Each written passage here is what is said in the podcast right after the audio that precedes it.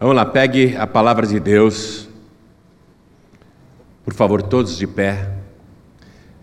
Cada pessoa pegue a palavra de Deus.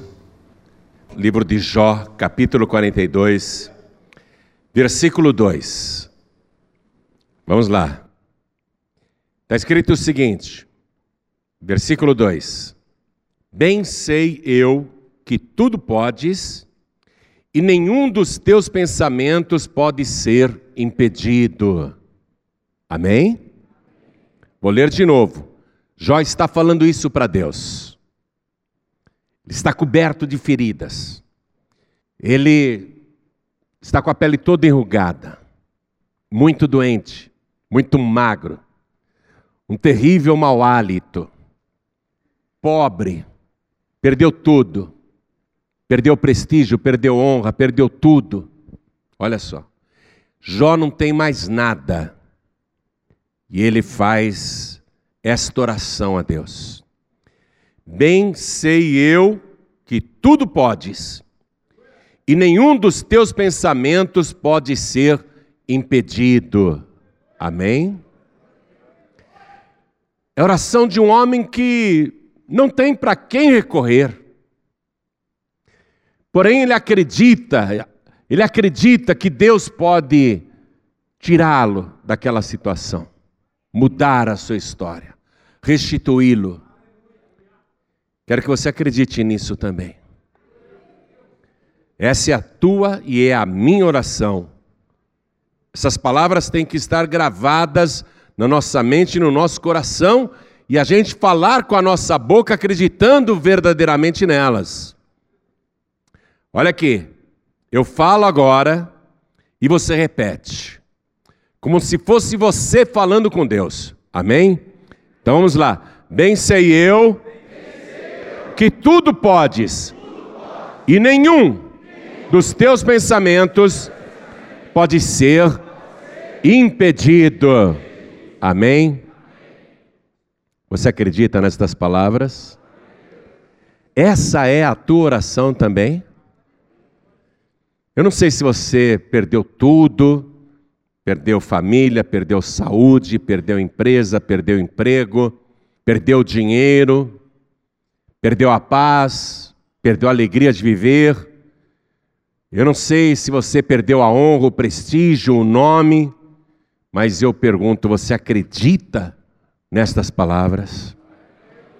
Para a gente tomar posse, vamos lá, bem sei eu Todo o Brasil, bem sei eu que tudo podes, e nenhum dos teus pensamentos pode ser impedido. Amém? Vamos aplaudir esta palavra. E enquanto você aplaude, diga glória ao teu nome. Meu Deus, eu bem sei que tudo podes. Vai aplaudindo e falando isso. Glória ao teu nome, Senhor. Eu bem sei que o Senhor pode me tirar de toda dificuldade. Vai aplaudindo e falando isso. Diga, meu Deus, eu bem sei que ninguém pode impedir o teu agir. Oh glória, vai aplaudindo e falando. Pai querido e Deus amado, todo o Brasil neste momento te glorifica e te exalta, e também as nações de língua portuguesa Recebe, Senhor, o louvor e a oração de cada pessoa agora. E não decepcione aqueles que acreditam em Ti. Vem, Senhor, vem com teu espírito e fala com cada vida como sair desta dificuldade. Envia tua palavra com poder e autoridade e que a tua palavra vá e produza o resultado para o qual está sendo mandada. Em nome do Senhor Jesus. Diga amém, Jesus. Senta, por favor. Jó, na época dele, era o mais rico empresário do Oriente. Capítulo 1 diz que não havia no Oriente ninguém maior do que ele.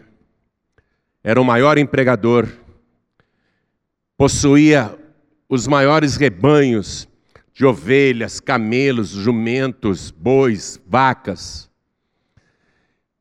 era o maior empregador do Oriente e tinha sete filhos e três filhas. Era um homem feliz, respeitado. Ele era um dos juízes na época. Quando havia uma questão muito difícil, Jó dava a sentença e todo mundo acatava. Ele era muito honrado. Tudo isso ele perdeu. Você já conhece a história de Jó. Ele perdeu tudo isso e, por fim, perdeu a saúde também. Perdeu a honra.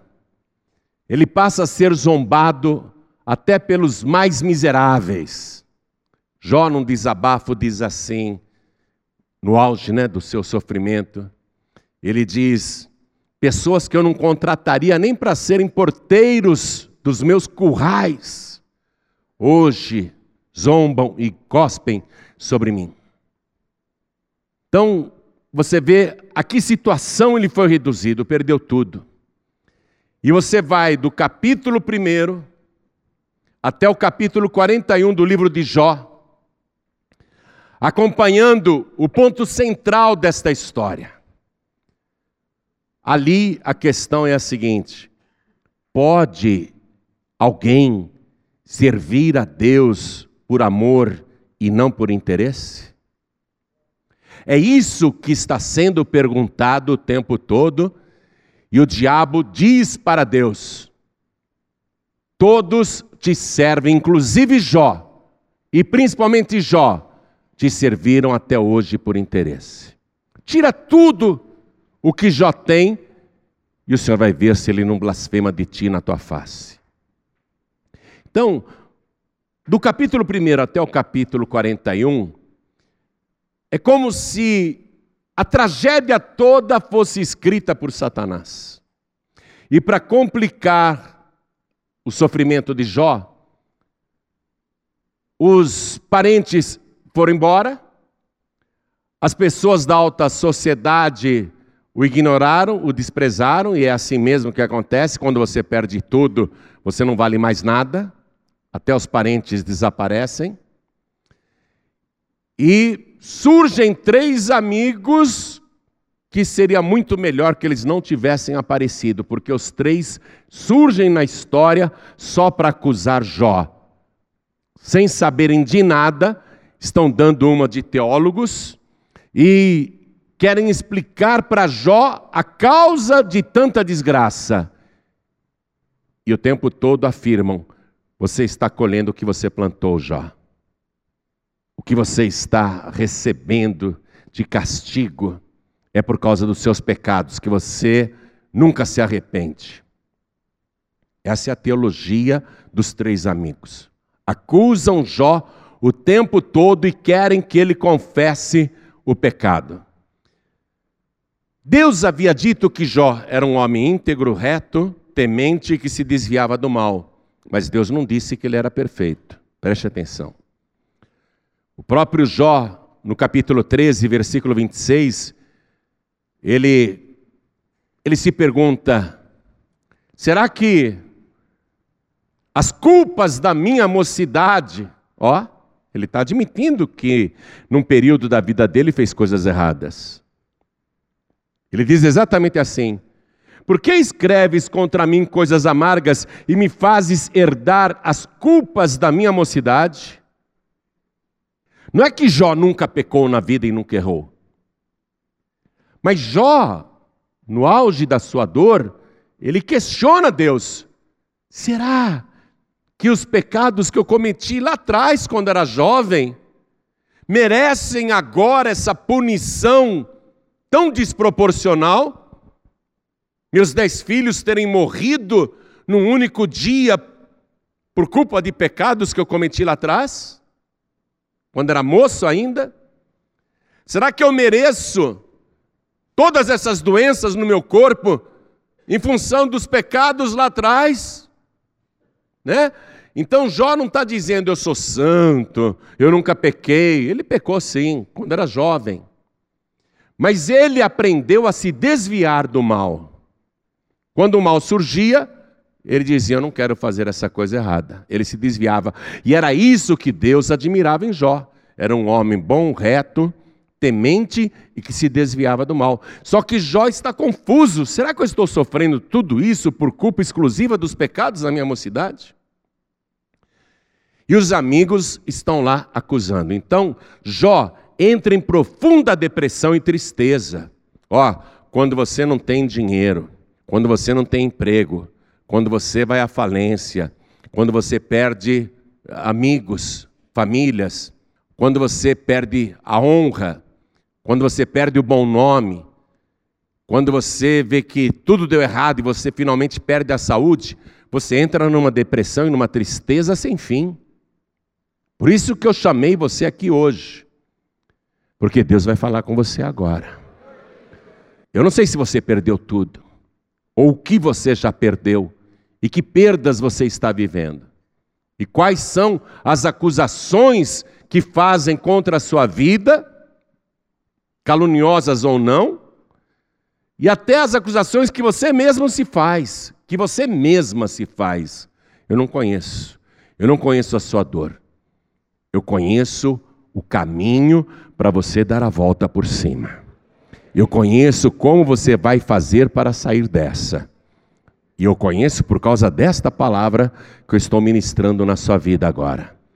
Se você prestar atenção nos sete passos que Jó percorreu para dar a grande virada da sua vida e ser restituído em dobro, então o mesmo milagre vai acontecer na sua vida.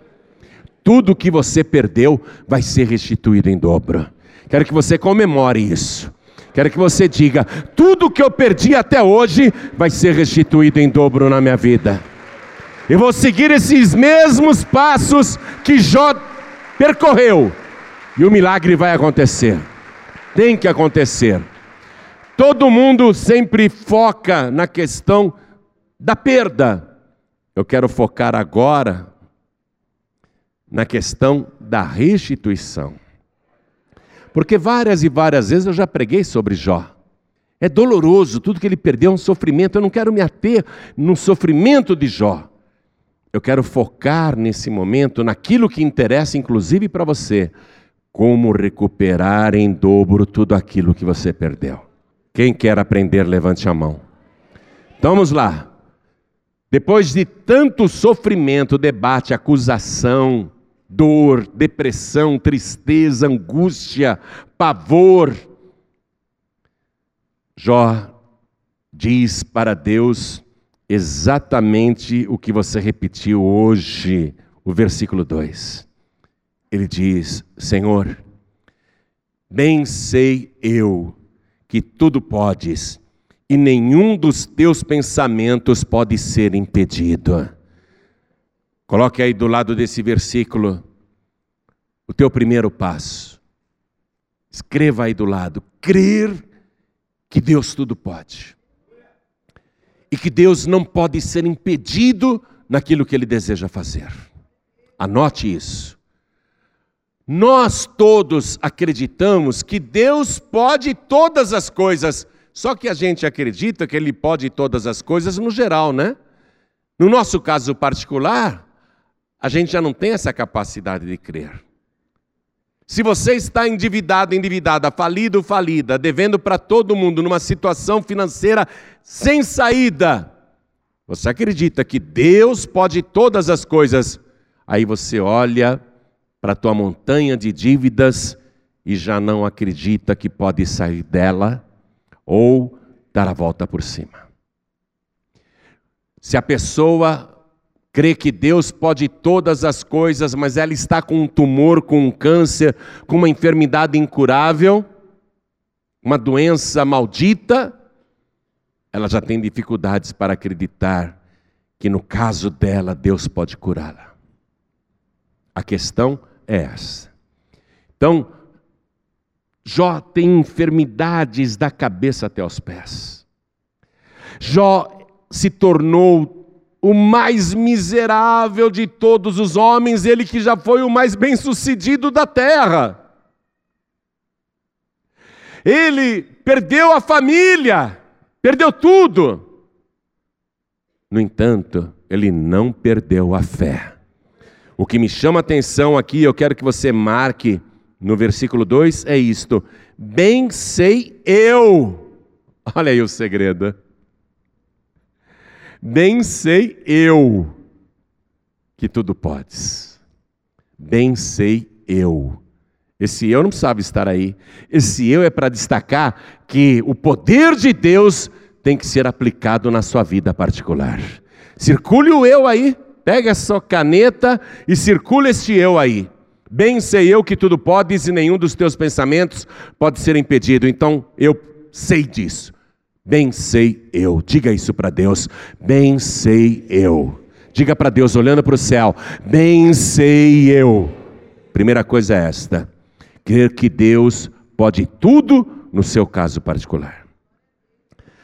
Segunda coisa, quando uma pessoa está sofrendo muito, amados, e era o caso do Jó, em todas as áreas, em alguns momentos ele falou bobagens. Em alguns momentos ele falou de coisas que não entendia. E eu tenho certeza que você, se está realmente passando por um aperto, em alguns momentos, fez afirmações ou disse coisas sobre as quais você não tinha a menor ideia. E às vezes até você falou coisas para tentar explicar o que você não entende. Por que, que você está nessa situação? Então, a segunda coisa que a gente aprende aqui, o segundo passo de Jó, é que a gente tem que parar de falar sobre aquilo que a gente não entende sobre aquilo que a gente não sabe, porque as palavras têm poder. Então, versículo 3. Quem é aquele, dizes tu, que sem conhecimento encobre o conselho? Por isso falei do que não entendia. Anote isso e reconheça isso. Muitas vezes falei do que eu não entendia e eu vou parar com isso. Terceiro passo que Jó dá e que a gente aprende aqui no versículo 5. Ele diz o seguinte: Com o ouvir dos meus ouvidos ouvi, mas agora te veem os meus olhos. Muitas traduções traz assim: Antes eu te conhecia só de ouvir falar, mas agora os meus olhos te veem. Muitas traduções estão assim. O que Jó quer dizer com isso? Que ele tinha uma ideia teórica de Deus. E a teoria, meus amados, não é uma coisa prática. Eu conhecia o Senhor só de ouvir falar. Ótimo, é bom ouvir falar de Deus. Você ouve a gente falar de Deus no rádio, você ouve a gente falar de Deus aqui na igreja. Outras pessoas falam de Deus para você, mas não basta apenas ouvir falar de Deus.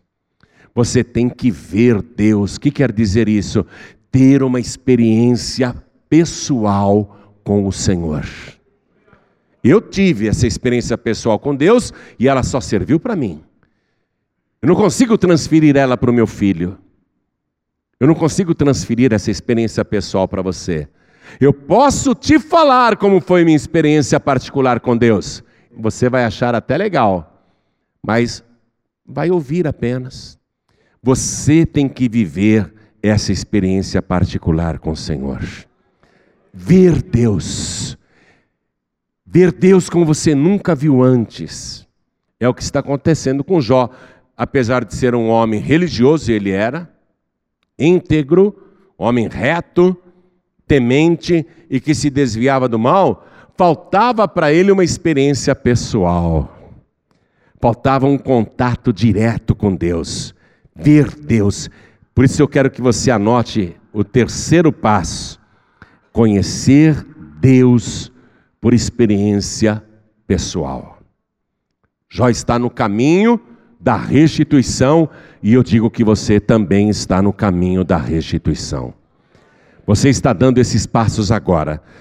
Então, terceiro passo: conhecer Deus por experiência pessoal.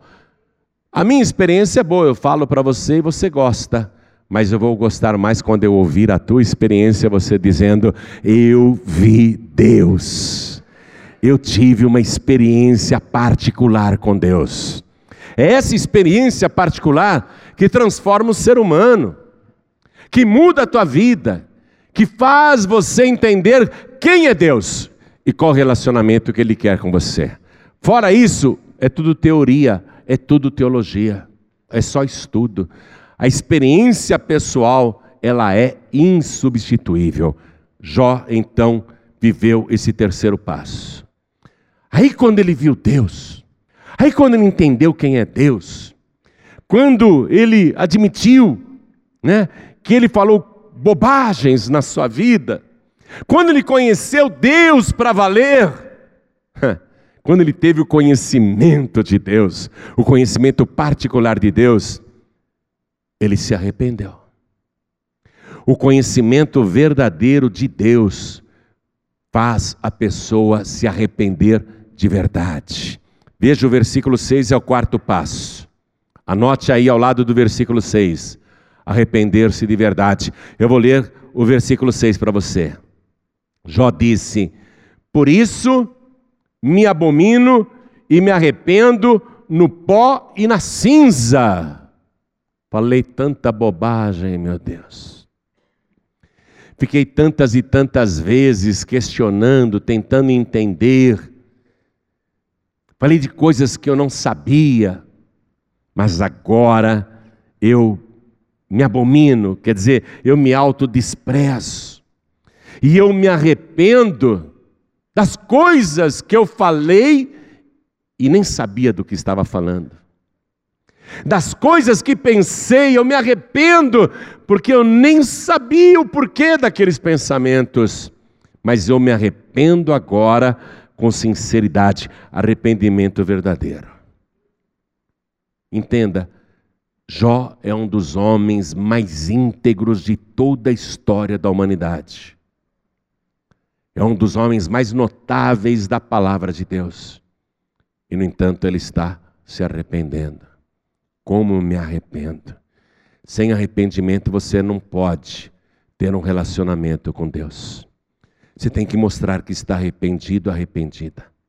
É tão fora de moda falar em arrependimento no mundo cada vez mais libertino, onde todas as coisas são permitidas, onde estão até sendo lançadas em lei, como se fossem normais. É tão, é tão arcaico, parece ultrapassado falar em arrependimento, mas Deus não abre mão desse passo. O quarto passo é o arrependimento. Você tem que se arrepender de verdade. E Deus tem que ver o teu arrependimento, porque quando Ele vê o teu arrependimento, Ele te perdoa para valer. Com arrependimento, Deus perdoa. E o quinto passo, amados, que veio logo depois do arrependimento, foi que Jó perdoado deveria perdoar as três pessoas que mais o magoaram. Aqueles três amigos que diziam o tempo todo para Jó, palavras de acusação: você está sofrendo porque merece, confessa o teu pecado, você está colhendo o que você plantou. São as três pessoas que mais magoaram Jó, e a palavra trata aqueles três homens como amigos de Jó. E geralmente a maior mágoa vem quando um amigo te ofende. Quando o inimigo te ofende, amados, você não dá nem bola. Mas quando uma pessoa querida te ofende, dói demais, fala sério. Quando você tem um amigo e ele te ofende, como é difícil esquecer isso. E Deus exige que Jó, agora perdoado, graças ao arrependimento particular, Deus exige que Jó perdoe os três. Então, acompanha aqui, ó. Nós vamos ver o quinto passo, que está a partir do versículo 7. Sucedeu, pois, que, acabando o Senhor de dizer a Jó aquelas palavras, o Senhor disse a Elifaz o temanita. O Elifaz era dos três amigos o líder, né? O mais sábio, talvez o mais velho da turma. Deus diz para Elifaz: A minha ira se acendeu contra ti e contra os teus dois amigos, porque não dissestes de mim o que era reto como o meu servo Jó. Versículo 8. Deus diz: Tomai, pois, agora sete bezerros e sete carneiros, e ide ao meu servo Jó, e oferecei holocaustos por vós. E o meu servo Jó orará por vós, porque deveras a ele aceitarei para que eu não vos trate conforme a vossa loucura, porque vós não falastes de mim o que era reto, como o meu servo Jó.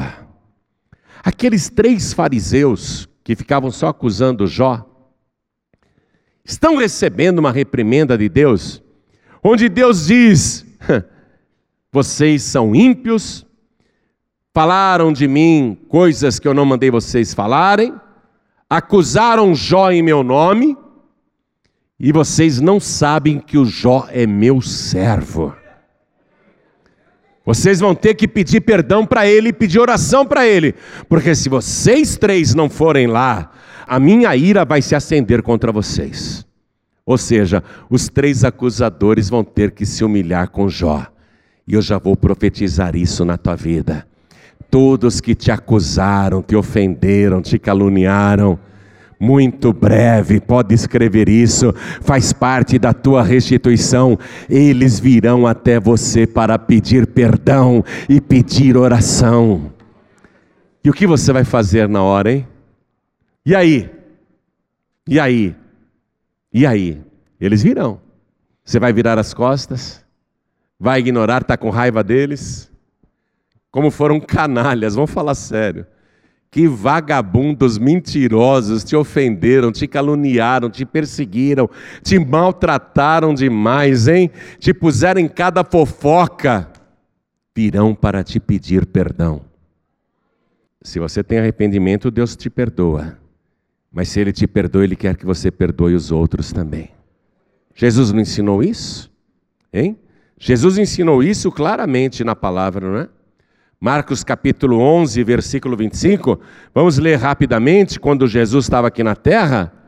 Olha aqui, ó. Olha aqui, ó. Marcos 11, 25. E quando estiverdes orando, perdoai, se tendes alguma coisa contra alguém, para que vosso Pai que está nos céus vos perdoe as vossas ofensas. É isso que Deus está querendo que Jó faça. E o teste principal da restituição de Jó é esse.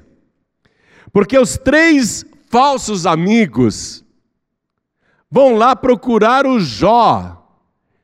E o Jó não quer falar com eles, mas eles vão dizer assim: Jó, Deus nos repreendeu e ele nos mandou aqui para pedir oração para você, porque se você orar por nós, Deus vai te ouvir.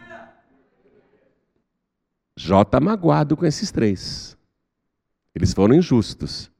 Eles foram maus.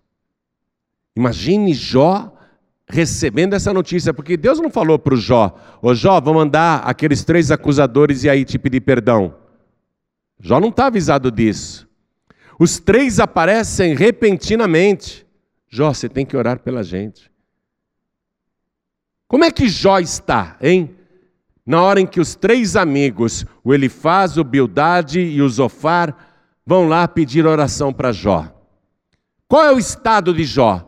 Jó está com o corpo coberto de feridas da cabeça até os pés, cheio de chagas que vazam pus, que cheiram mal. A roupa gruda nas chagas, ele é obrigado até a usar trapos imundos, mal cheirosos. Ele está sujo, ele não toma mais banho, ele está imundo ele está com os cabelos desgrenhados, ele está magérrimo, ele está doente, ele está com grande dor, com grande sofrimento, com grande depressão, e aparecem três pessoas para pedir oração. Amados, pensem no quadro. Esse é o caminho da restituição. Esse é o ponto. Olha, pense nisso. Você está na pior, está cheio de problema, né? Problemas gravíssimos, você não tem tempo para nada, não tem ânimo para nada, e chega alguém para contar a história da vida dela, o sofrimento dela e te pedir oração. Você não tem vontade de orar, você está na pior. Agora imagine se essas pessoas que vêm pedir oração ainda são pessoas que só te fizeram mal, que só te magoaram. Você está compreendendo o momento que Jó está vivendo? Olha a situação. Eles foram lá. Jó, ora por nós. Deus mandou você orar pela gente. Que se você orar, Ele vai te ouvir, Jó. Se você não orar pela gente, a ira de Deus virá sobre nós. Jó, magoado do jeito que estava, poderia dizer: Tomara que Deus mande a ira dele mesmo e a espada contra vocês, seus ímpios miseráveis. Hã? Não seria isso?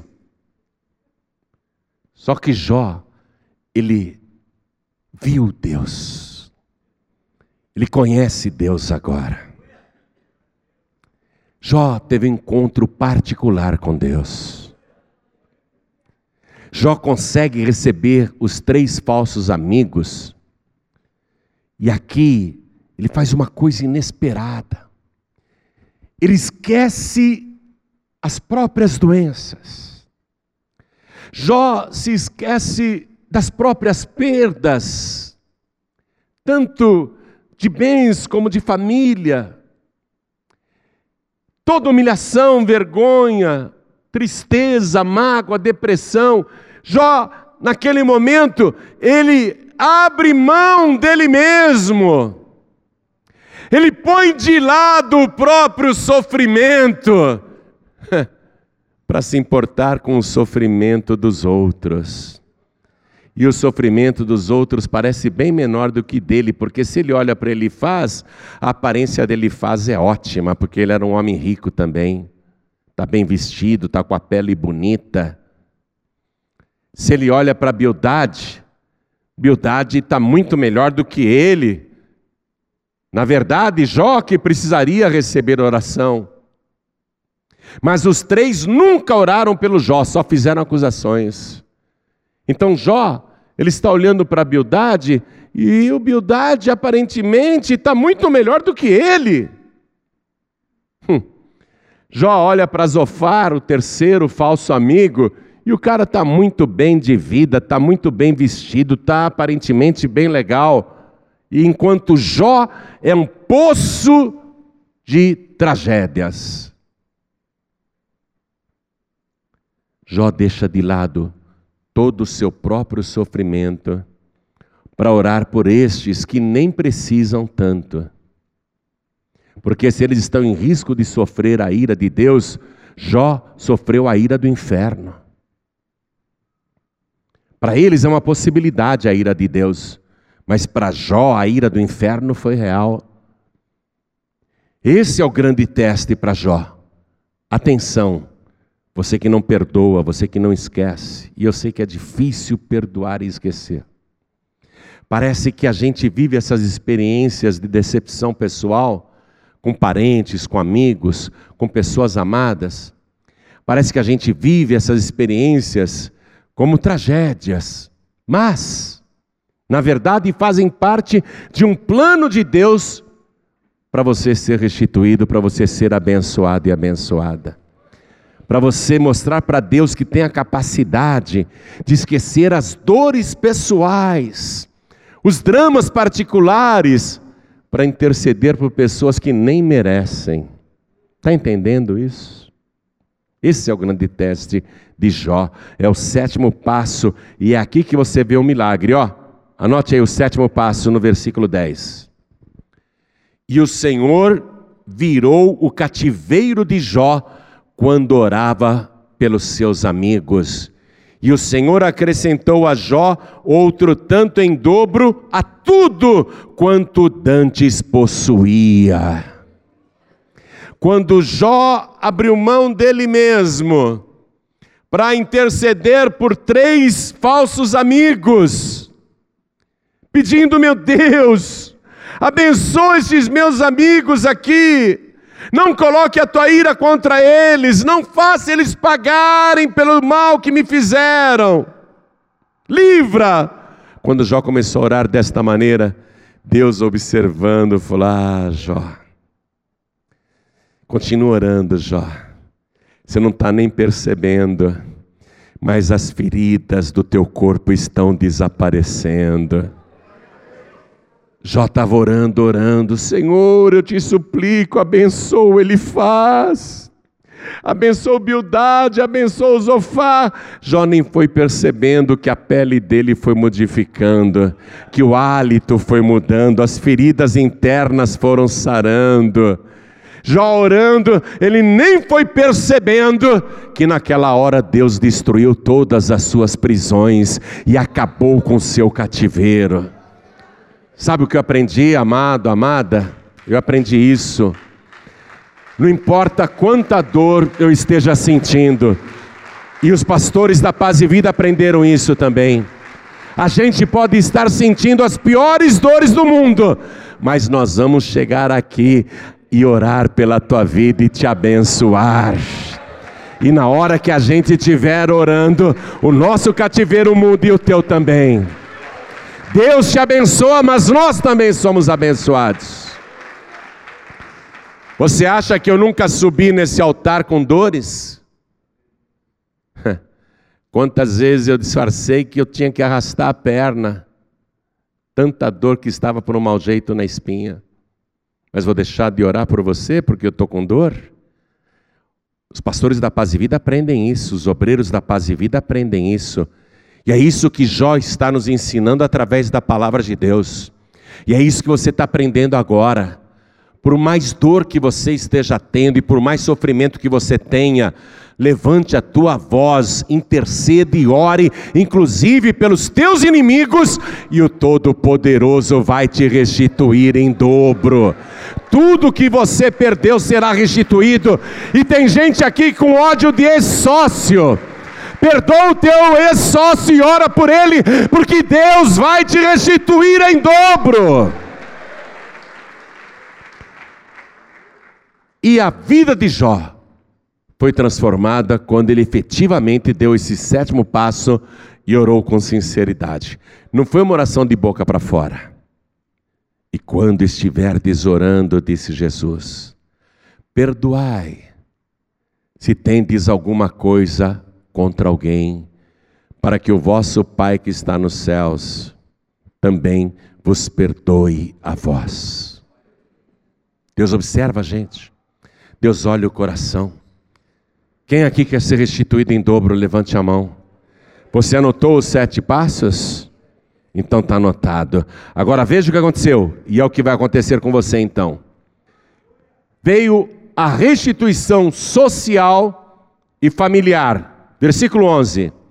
Então vieram a ele todos os seus irmãos e todas as suas irmãs e todos quantos dantes o conheceram e comeram com ele pão em sua casa e se condoeram dele e o consolaram de todo o mal que o Senhor lhe havia enviado. Eles estão consolando Jó depois que Jó já está curado. Quando Jó estava na pior, ninguém foi visitá-lo na sua casa, ninguém foi lá consolá-lo. Você está entendendo como é revoltante? Esse Jó era um santo mesmo. Ele deveria dizer: Fora da minha casa, seus hipócritas. Quando eu estava na pior, vocês nem me visitavam. Hã? Você não tem vontade de falar isso para alguns parentes? Seus miseráveis, fora da minha casa. Quando não tinha nem o que comer, vocês nem passavam aqui na porta. Agora que eu fui restituído em dobro, você vem me visitar, miserável? Fora! Não dá vontade de falar isso? Hein? Não dá vontade de falar isso? Eu já ouvi relatos de pessoas que dizem assim: os meus parentes, todo fim de semana, estavam na minha casa. Mas depois que eu fiquei na pior, nunca mais eles apareceram. Fiquei desempregado, nunca mais vieram. Depois que eu falei, nunca mais veio ninguém. Parece que tem medo que eu vou pedir dinheiro emprestado.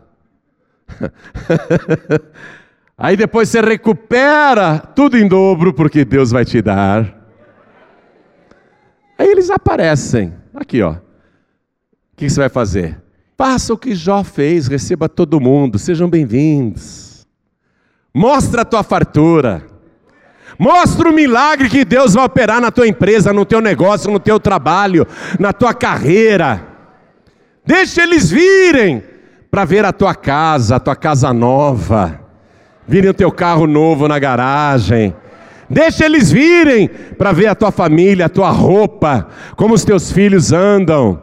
Deixa eles virem. Os que antes te desprezavam, eles virão e vai ser tudo para a glória de Deus através da tua vida. Através de você, o nome do Senhor vai ser glorificado. Eles virão. E olha aqui, igreja. Aí veio a restituição financeira, né? Porque a restituição familiar e social já veio.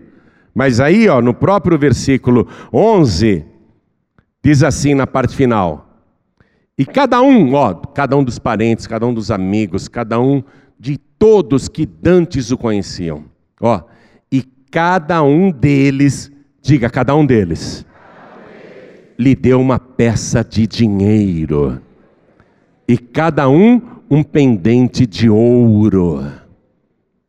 Olha para mim. Se você trabalha com vendas, Deus vai mandar clientes até você. Se você trabalha numa empresa e tinha muitos inimigos lá, todos eles vão se tornar seus amigos agora. Se antes até o gerente não te dava bom dia, agora ele vai servir cafezinho pessoalmente para você lá no banco. Eles virão e vão te dar coisas patrão virá, a patroa virá e vai aumentar o teu salário. Empresários, concorrentes, clientes virão e vão comprar mais de você. Deus vai enviar todos eles na tua vida se você seguir esses sete passos. Aqui, ó, riqueza, sendo restituído financeiramente. Versículo 12. E assim abençoou o Senhor o último estado de Jó mais do que o primeiro, porque teve 14 mil ovelhas e 6 mil camelos e mil juntas de bois e mil jumentas, também teve sete filhos e três filhas, e eram as mulheres mais bonitas de todo o Oriente. Em toda a terra não se achavam mulheres tão formosas quanto as filhas de Jó. E depois disso, olha o que diz o versículo 16 ainda. Todo mundo que achava que o Jó estava com o pé na cova, eu já tive umas entradas na UTI, todo mundo já começou até pensar no testamento. Né? Eu já fui lá três vezes. Eu cheguei no portal, a carruagem de fogo estava chegando, aí Deus mandou dar um cavalo de pau e voltar. O Jó estava assim. Vai morrer logo, né, coitado? Olha como ele está. Magro, doente, cheio de bichos coberto de feridas. Ih, esse daí não dura nem um mês, coitado. Esse não dura nem um mês. Versículo 16. E depois disto, ó, depois de tudo isto, viveu Jó 140 anos. Diga 140 anos. Atenção que eu estou dizendo que ele viveu 140 anos depois disto. Todos os estudiosos da Bíblia porque Deus restituiu Jó em dobro, afirmam que Jó tinha 70 anos de idade quando essas tragédias ocorreram. E que Deus, quando o curou das feridas, sabe o que Deus fez? Deus rejuvenesceu o Jó. Se você olhasse para ele, ele não era mais um homem de 70 anos. Deus modificou, provavelmente, como ele sabe fazer, o código genético de Jó. O Jó, ele regrediu a sua juventude, vigor, disposição. Todo mundo achava que ele estava com o pé na cova aos 70 anos de idade, que não ia durar nem um mês. Viveu o dobro da idade que ele tinha, mais 140 anos. Tem gente torcendo pela tua morte? Tem gente desejando o teu fim? Diga para eles: esqueçam. Vocês vão ter que me aguentar muito tempo ainda na terra, porque Deus já me restituiu a saúde e multiplicou os meus anos de vida, e o meu vigor está como que alguém que tem 20 anos de idade e eu vou viver muito tempo ainda neste mundo. Então vocês têm que me olhar, têm que conviver comigo, porque provavelmente, diga isso para eles, Diga para eles: provavelmente eu vou no funeral de todos vocês. É chato viver muito por causa disso. Eu estou indo no funeral de muitos amigos meus que foram me visitar no hospital lá no Rio de Janeiro. É sério. Coitado do João Ribe, né? Nessa UTI. Porque os que me visitaram na UTI, eu já fui no funeral de dois. Pois é. Eles achavam que iam no meu. No fim, eu que tive que ir lá no Rio, no funeral deles. Ai, ai, ai, ai, ai. Olha aqui. Deus é fiel no que Ele promete. Deus quer restituir você em dobro tudo que você perdeu até hoje. Deus quer restituir tua saúde, porque a gente precisa de saúde para trabalhar. E Deus quer multiplicar os teus anos de vida, sabe por quê? Para que você usufrua todos os bens que Ele vai te restituir em dobro. Para você restituir, para você, melhor dizendo, para você usufruir a prosperidade que Ele está te restituindo. Quem deseja tudo isso de verdade? Hã? Restituição no trabalho, nos negócios, se você é comerciante, empresário, microempresário, microempresária, quem quer restituição em dobro? E disposição para usufruir de tudo isso. O que, que adianta ter dinheiro e viver de cama? Com bombinha para respirar, porque sofre de asma. Hein? O que, que adianta ter dinheiro e ficar deitado numa cama? Fala sério. Não, não, não, não. Você, meu amigo, vai ter dinheiro para viver uma boa velhice. E se ficar viúvo, vai ter dinheiro para casar com uma menina bem bonita. E a senhora também vai ter dinheiro para usufruir uma velhice com saúde. Se ficar viúva, vai casar com quem quiser, porque viúva rica escolhe. Estou falando sério. Deus vai te dar saúde e dinheiro para você usufruir a restituição em dobro. Quem deseja isso de coração? Qual é o primeiro passo que Jó deu? Primeiro, acreditar e dizer, particularmente, bem sei eu, que tudo podes e que nenhum dos teus pensamentos pode ser impedido acreditar. Segunda coisa, reconhecer que muitas vezes falou besteira, não falar mais bobagem, muda o teu vocabulário, pelo amor de Deus. Viu? Terceira coisa, ter uma experiência particular com Deus. Essa você vai ter agora. Amém? Porque eu vou orar e vai sair essa depressão da tua vida. Eu vou orar junto com você e você vai ficar bem. Você vai voltar para casa dando boa noite até para os postes na rua. Estou falando sério. Você vai voltar para casa num bom humor, numa felicidade. Pode dizer fim à depressão e esses remédios tarja preta aí. E qual é a quarta coisa, hein? Arrependimento. Vamos ficar todos de pé. O arrependimento é necessário para a gente ser perdoado. Depois é que vem o outro passo, não é? Perdoado, eu tenho que perdoar. Mas eu primeiro preciso do meu perdão. Eu só obtenho perdão se eu mostrar para Deus arrependimento sincero.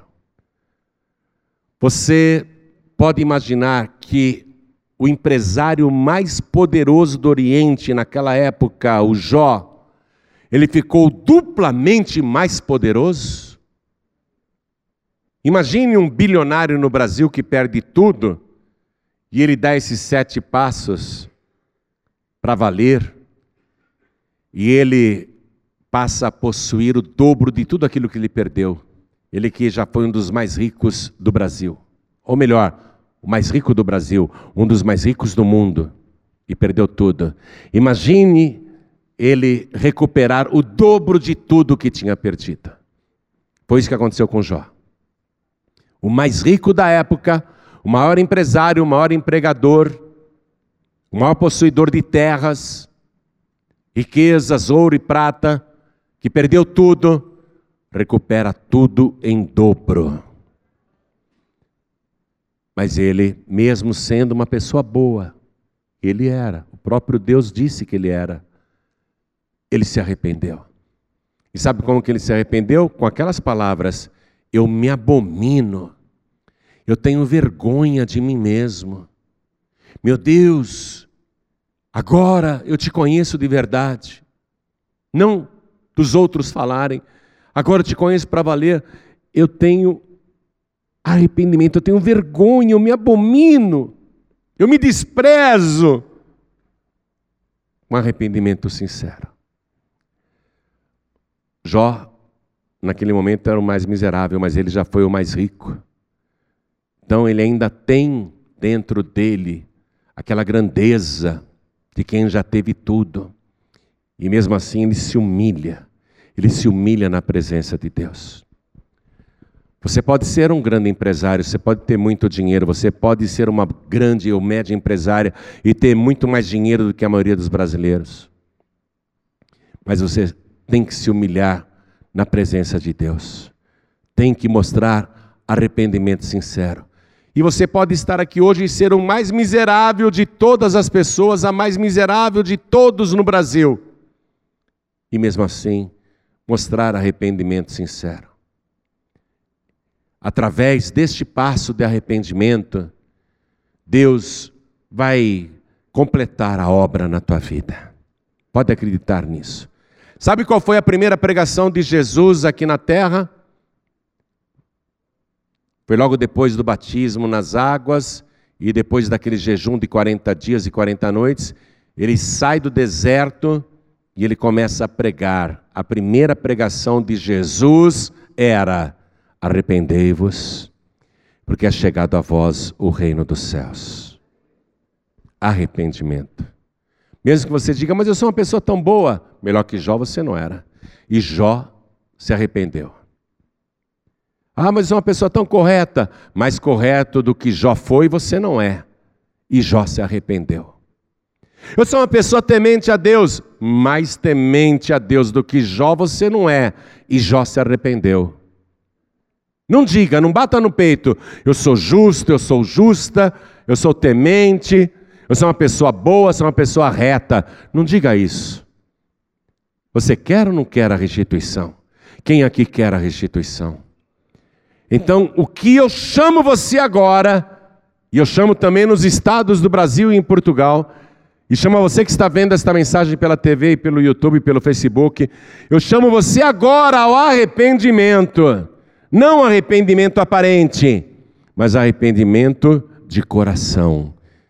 E quero que você, neste momento, com arrependimento, entregue ou confirme que Jesus Cristo é o teu único, suficiente, exclusivo e eterno Salvador. Com arrependimento verdadeiro você receber Jesus ou confirmar que Jesus é tudo isso para você. Então, eu não vou nem falar para você levantar a mão. Eu vou falar para você fazer o seguinte: quer mostrar teu arrependimento para Deus? Então sai do teu lugar, vem aqui para frente e se ajoelhe aqui diante do altar como eu estou ajoelhado agora. Tanto para receber Jesus como único, suficiente, exclusivo e eterno Salvador, como para confirmar que Ele é tudo isso para você e que você se arrepende dos erros, se arrepende das coisas que você falou e nem sabia direito o que estava dizendo, as bobagens que falou, coisas que você disse e que não entendia nada e mesmo assim falou e quer pedir perdão a Deus. Então vem para frente e se ajoelhe. Quero falar com você que está assistindo. Se você quer fazer isso, se ajoelhe aí ao lado do teu televisor.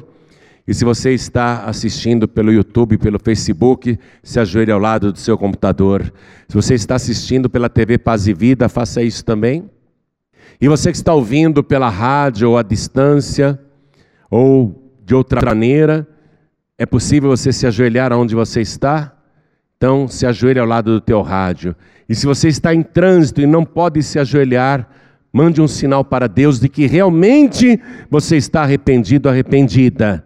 Coloque a mão direita sobre o teu coração, porque Deus vê todas as coisas em secreto. A igreja continue de pé. E você que está de joelhos, coloque a mão direita sobre o teu coração e ore assim comigo. Ore assim comigo. Meu Deus e meu Pai, como me arrependo dos meus pecados e das coisas que eu disse e nem entendia direito o que eu falava eu quero pedir agora o perdão sincero. Eu me arrependo do fundo do meu coração. Apaga, Senhor, as minhas iniquidades, porque eu confirmo que o Senhor Jesus é o meu único, suficiente, exclusivo e eterno Salvador. E eu quero aprender a te honrar e te servir. Meu Deus, eu quero aprender também a perdoar, do mesmo modo que o Senhor me perdoa agora.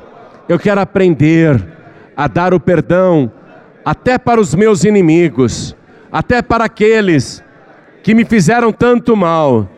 Eu quero aprender para receber, enquanto eu oro por eles, a minha restituição.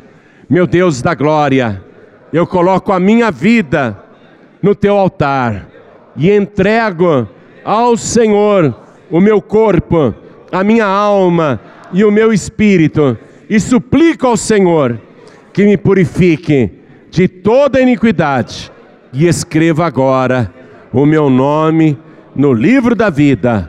Assim seja feito. Amém. Você acabou de receber as boas novas do Evangelho através de João Ribe Palharim. Um oferecimento dos pregadores do telhado. Participe da reunião de Paz e Vida. Para informações, acesse pazevida.org.br. Paz e Vida, lugar de gente feliz e ungida.